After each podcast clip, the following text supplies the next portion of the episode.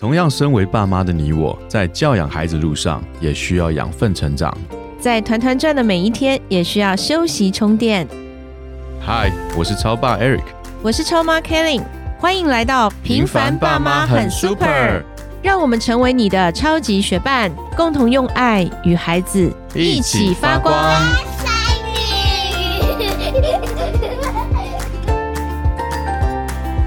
嗨，我是超爸 Eric。Hello，我是超妈 Kelly。哟，今天我们录音室非常年轻哎，非常有活力。忽然年轻化了，对不对？我们今天很开心的邀请到台北六一一零粮堂青年辅导彭文跟九 N。Hello，欢迎你们跟我们听众朋友打个招呼。Hello，大家好，我是彭文。那我是在辅大数学系毕业的，现在就在六一零粮堂里面，那当就是青年的辅导大哥哥这样。彭文大哥哥好。哎我大哥好，Hello，我是九 N。那我是国中之后我就去美国读书，然后在美国是修心理学跟咨商的，然后现在来到台湾，然后在台北六一零粮堂当青年的辅导。Hello，九 N，Hello 欢迎你们。Hello，哦，我们今天这个话题，其实很多父母啊都会面临到的，就是青少年的问题。我们每一个可能在收听我们节目的爸爸妈妈们，孩子有各个年龄层都有，但我们一定会经历的一个就是青少年的这个部分。是那有的时候，像我跟 Eric，我们也是青少年的父母，那我们就觉得，哎，孩子他越来越大了，应该是一个非常开心、喜乐、快乐的年纪。可突然发现，他们开始有一些忧虑哦，不知道在烦恼什么，或者是说，常常就是有一些突然来的情绪，然后我们会不知道他到底怎么了，因为好像除了课业之外，我们也不太清楚我们的孩子遇到什么。所以今天我们请洪文跟九燕来跟我们聊聊，到底青少年他们在担心什么，他们在忧虑什么。因为就他们这样子的一个每天在陪伴青少年成长的这些经验啊，其实我蛮好奇一件事情的，就是我先问彭文好了，好，哎，你看你这么年轻的帅哥坐在这里，其实外面的世界很好玩。其实我们年轻人这样的年纪，应该是在追求自己的梦想啊，或者是说在有很多的这些好玩，不管是人际交友还是各种，可是你却选择在教会里面。你听说你还在读神学院，对吗？对，你却选择进到教会陪伴这些青少年孩子们去成长，可以跟我们分享一下你这个决定，包括你自己成长的整个过程吗？好，那因为像我其实从小在教会长大，对于人跟人的距离，我其实是很喜欢的。我喜欢跟人相处在一起。那无论是年纪比我小的，年纪跟我一样的，甚至年纪比我大的哥哥姐姐、啊、叔叔阿姨，我其实都很喜欢的。但我发现这个的兴趣，或者是这个的热情，其实到了青少年时期会开始有一点微妙，因为好像我在我家庭的环境，我所跟人的距离是很靠近的，但我在学校跟人的距离好像很难那么靠近。哦，嗯，同学们之间开始会有一点点增进跟比较，讲这好像有点太黑暗了一点了。他们其实就开始会想要，我想要当最帅的那个男生，然后嘞，女生就想当那个最有魅力的女生。是那有人想要当那个最聪明的，有人想当运动最好的。是，那像我呢，到国中的时候呢，我也其实我也开始想要当那个最有特色的那个人。什么样子的特色？嗯，我其实因为我其实小时候到现在其实就都是一个胖胖的男孩这样。哦，这样，那我其实呢，到国中的时候，我也想要当那种小帅哥，你知道吗？就就开始想要哦，我国小的时候舅舅想要参加什么躲避球队啊，就觉得会运动的男生哦就是帅，帅，然后下课一定要去球场啊，然后但我其实又不是那个风格，你知道吗？所以就有一点很想要成为某一种类型的人，但自己却没办法的时候，其实那个内心的焦虑就会开始产生出来了，嗯就开始对于自己会有点小怀疑，就是到底我想要做的事情跟我能做到的事情是不是可以吻合？OK，所以其实会开始有点担心。但我觉得在这个担心的时候呢，我觉得蛮有恩典的是，因为我的家庭，我刚好有说过，我的家庭其实是很靠近的。所以，我其实我身上的一些细微变化哦，我的家人们他们是感觉得出来的。OK，嗯所以很多时候，在我还没有真的被这种忧虑给充满的，就是压力压到不行的时候，哎，我爸妈就会发现，哎，鹏文，你最近好像怪怪的。怪怪的，或者你有没有什么担心的事情？嗯所以好像在有很多时候，我好像快不行的时候，哎，身边人就会把我推回来，让我知道哦，我其实不一定要跟大家一样，嗯甚至是我不一定要追求那些大家想要我追求的事情。嗯所以我觉得这个其实很让我到现在这个年纪，我也会看到很多孩子们他们的成长。他们到国中、高中的时候，他们开始会开始焦虑哦，容貌焦虑啊，身高焦虑啊，甚至是你的兴趣焦虑哦。有人会觉得，哎，为什么全部人都要运动，但我其实不爱？嗯，哎，为什么好像男生们嘛都会打电动啊对，打球啊？哎，但有些男生他不喜欢哦，但他会开始焦虑起来啊，他会觉得，哎，好像我身边的朋友们都在玩这个东西的时候，我却无法融入的时候，那我该怎么办？所以其实看他们现在的这种，好像对于未来的有一点这种迷茫的时候，其实我很希望可以陪伴着他们。嗯就可以让他们知道，其实不一定要成为跟世界都一样的人，你只要找到你自己是谁，那我觉得那个是比起成为某一种一模一样的小螺丝钉，我觉得那个更重要。嗯对这个思维我觉得很不错哎，我没想到我们也不过差了一个 generation 而已吧，差了一个还两个一个一个不止吧啊，不止吗？不止一个吧？我们哪有那么老？但是，但是，但是我竟然没有意识到说，其实我们在成长过程中，我们会遗漏掉很多其实当时的焦虑。是可能在这个时候，我也很想要成为刘德华呀、四大天王啊，对不对？也想讲出你的年纪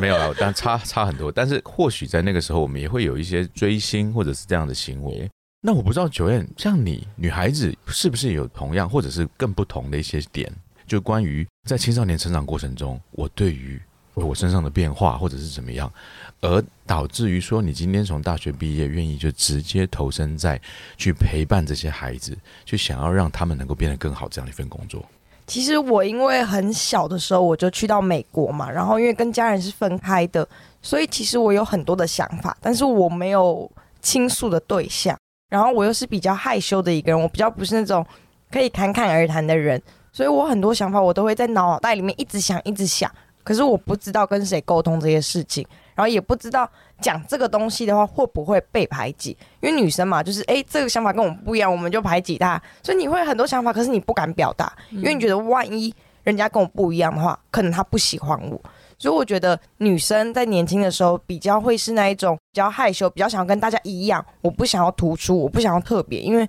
特别是有风险的，有风险可能被大家喜欢，或是有风险被大家不喜欢。所以我就觉得，其实，在青少年女生的世界里面是很多东西的，可是要成为一个能够在他们旁边听他们讲这些话的人，我就会觉得说那是很幸福的，因为他们的想法是真的是五花乱坠。天花乱坠，五花八门。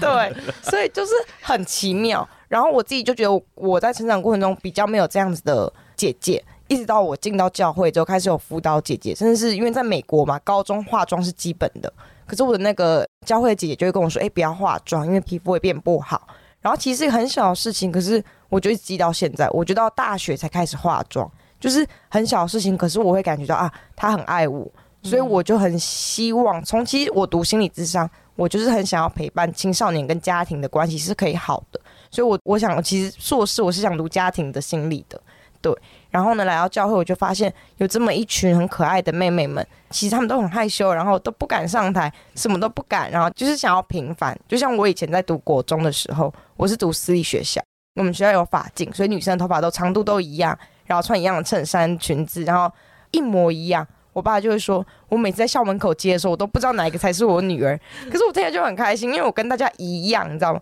我尽力在做，让自己跟大家完全一样，然后平凡这样子，就觉得这样很有安全感。比较少风险。对，然后可是我觉得认识到教会的那些美眉们的时候呢，就可以听他们的想法，因为他们会不知道说我讲这个大家的接受度到哪里。可是你就是不管他讲的是什么样，甚至有时候你听起来会觉得说哇，这个东西好危险哦，或是你听他们的一些想法说，诶，可能学校流行什么，他们就跟着做的时候，有时候你也会担心。可是我就觉得，你就鼓励他去讲，鼓励他多讲他的想法的时候，他就会把很多很多他真实的想法讲出来，就不会害怕说，我跟你讲什么东西的时候，你会觉得这个东西不 OK，所以我不敢告诉你。嗯，这样子，其实这给我们父母很好的提醒诶，与其说我们一直担心孩子们他在手机里面看什么，他交什么朋友，或者是他接触了什么，一直担心，一直担心去阻止，或者是去当他们去讲出来的时候，然后你可能会给他们一些责备，或者是一些警告等等。与其这样子，你不如干脆听他们说，总比他们什么都不说，然后你不知道他在干什么这样子来的好。因为其实当他有一些，呃，我觉得我跟你讲，你都会去跟我的父母讲，或者是我跟爸爸讲，然后你总是会说我怎么看那些没有营养的，他就选择不说。但事实上，他也还是在，甚至可能更超过了在那个环境当中。对，所以其实刚刚九恩给我们父母一个很好的提醒，让我们的孩子愿意跟我们说，所以我们自己的态度对于孩子他们愿意跟我们分享的时候，我们的态度是什么？这是真的非常重要的，也是在保护他们。那当然，他们也觉得被认同、被同理，甚至有的时候。爸爸还跟我们家青少年孩子一起唱一些我都觉得很奇怪的歌，但是他们会一起在家里扭啊扭的。我知道爸爸一定觉得很无聊啦，可是还蛮好的，你可以投入跟他们在一起。你说的是哪一首？我怎么一点印象都没有？我不会，我只是尝试。其实我自己发觉一件事情，刚刚彭文讲的，当他发觉他自己与他这个世代的人有些竞争，而发觉自己好像在那个环境中没有办法得到第一的时候。焦虑感就上升，而他回到家中，家里面的支撑是很大的耶。我一直在思考这个事情，家里面的支撑其实很重要。而你刚刚讲，我有陪我青少年跳舞，我怎么不记得？但是当他在跟我讲一些东西的时候，我会尝试去聆听。虽然说我常常也会收到负面的一些 feedback，就是一些回馈，还会跟我说一个字。就是简短的回答嘛。对，有一些 关心过度的时候，他会很简单的回答说“滚”。但是，但我不希望这是一个，但我觉得他是开玩笑的跟我讲这样子的话了。他更多是对他的就是弟弟或者是妹妹，当他们在吵他的时候，他会这样子说。但其实他并不是有意的说，真正就是说很很没礼貌的讲这些话。但我会试着去跟我的孩子想办法保持一个很好的关系，就是有点像是。像我也很羡慕像这样有这样的家庭。当你家庭有一个很好的、有一个很好的一个后盾的时候，其实，在外面遇到一些发觉失去自我的时候，其实是不是就有一个很好的 recover，一个很好的一个恢复？嗯，你看，父母其实焦虑不只是孩子，有时候那个焦虑是父母来的。哎，别人都喜欢什么，在兴趣在哪里，别人都怎么样，你都没有。所以有的时候除了孩子长大，他可能希望有一些突出、特别，或者像九英说的，他就是在里面想要很平凡。可是妈妈可能一直 push 他，你要上台，你要怎么样？所以其实刚刚你们的分享也给我们做父母的也有一些。其实你们在分享过程中，我们心里也也有一些在检讨，或者是说，哎，我们怎么样去做更好？所以其实就你们陪伴这么多男生、女生、青少年，你们有没有一些在陪伴的过程中，诶，也可以给父母一些建议？从你们的角度来看。其实我们应该要开始学会放手，而不是一直紧抓着这些青少年孩子。但是在放手的同时，刚刚觉得你又提到他们是很需要陪伴，像彭文有家庭的支持。那如何去放手陪伴又不超过？你们有没有什么建议可以给到爸爸妈妈们？我觉得如果是以我自己亲身的经验，其实我也有经历过那种，我觉得我爸妈的关心对我来说其实很有压力的，因为爸妈的关心，我觉得对于孩子来说，有时候听到你会觉得那是。好像你在 check 你孩子有没有做到什么事情？爸妈问说：“哎，你那个作业怎么样啊？”哇，那个怎么样？一听就觉得我好像必须得回答说：“我好了，或者是我写完了，好像才才会过关的感觉。”哦，我其实也有跟我家人为了这种事情有争执过。我就说我其实只想要你们的同理跟你们的接纳。我觉得那个比起你们告诉我该怎么做，有时候对我来说好像更有支持度。因为这个世界上，应该说同学的压力、老师的压力、社会的压力，其实已经会让孩子们很累了。他们已经不知道他们该做什么了。就是好像同学们告诉我们说什么，我们要就是开心的玩呐，但老师又叫我读书哦。啊，社会又觉得好像读好的大学、读好的高中可以有好的成就，其实他们自己也会很烦恼的时候。有时候回到家，像我之前我跟我妈或跟我爸分享一下我的想法的时候，哦，有时候我爸会开始突然。就我跟他聊，差不多聊十分钟，然后啊，他飞被给我半个小时，我我这就就哦好，半小时你已经觉得烦了，对，就是就是因为我搞不好只是提出我现在例如我在生活当中好像有一个点让我觉得哎不太舒服，哇，但是就爸爸会担心嘛，他用他很多经验呐，然后他的人生哲学啊，开始来解救我这一个点，但搞不好对我来说，我只希望他跟我说，哎，好了，没事啊，那我们去吃个饭或什么之类的，那那个反而对我来说好像更加的温暖跟支持。也很多的家长们会问我们说：“哎，要怎么样放手啊？”然后或甚至是在教会中，其实听到很多家长们都对于跟孩子们的相处该怎么样放手。我觉得“放手”这个词听起来好像有一种好像就全有全无的感觉。就我放了，那我让他自己乱飞吗？还是我好像抓着某一条线，让他在我的概念中飞翔？但我觉得可以用另外感觉是，我就继续陪着他，因为我觉得无论到什么时候，甚至是到我现在这个年纪，我其实不觉得我爸妈对我放手。但我知道他们是支持我的，那我觉得就就是我要期待他对我放手嘛，甚至是爸妈要期待他们完成所谓放手的这个概念嘛？我觉得有点困难，因为怎么样，我们都会是爸妈的孩子嘛，嗯一辈子我回到家，我妈还是会想要煮饭给我吃，就是这不可能说放手他就放得掉的。但我觉得对孩子来说，或者对父母来说，我觉得可以用支持这两个字，嗯就我知道怎么样一辈子我都支持着我的孩子。